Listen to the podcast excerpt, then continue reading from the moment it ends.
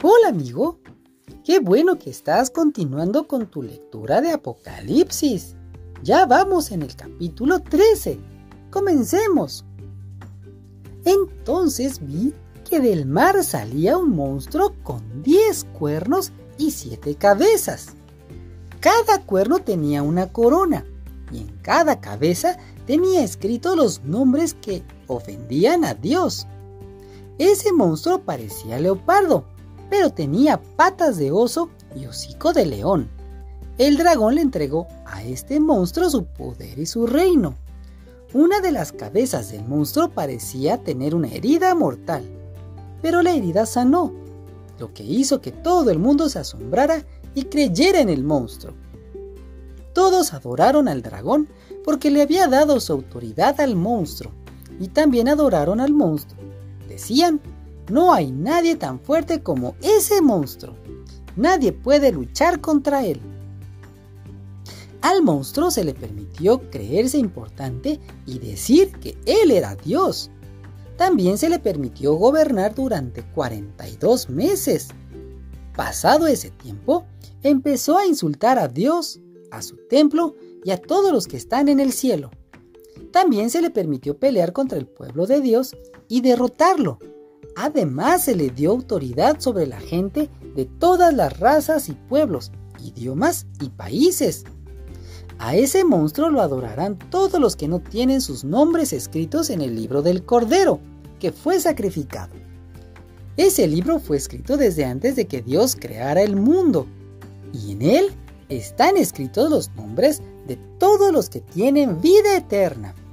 Si alguien tiene oídos, que ponga atención a lo siguiente.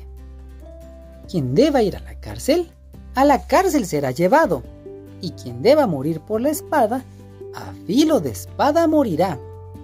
Esto significa que el pueblo de Dios debe aprender a soportar los sufrimientos y a seguir confiando en Dios. Luego vi que de la tierra salía otro monstruo.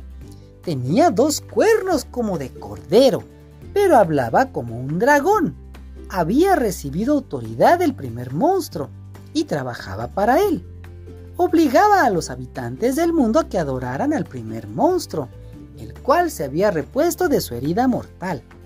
También hacía cosas grandiosas delante de la gente y dejaba caer fuego del cielo sobre la tierra.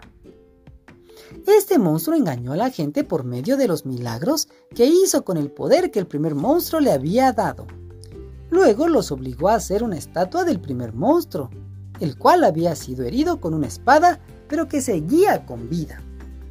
Dios permitió que el segundo monstruo le diera vida a la estatua del primer monstruo para que pudiera hablar. Todos los que no adoraban la imagen del primer monstruo eran condenados a muerte. También hizo que a todos les pusieran una marca en la mano derecha o en la frente. No importaba que fueran ricos o pobres, grandes o pequeños, libres o esclavos, todos tenían que llevar la marca.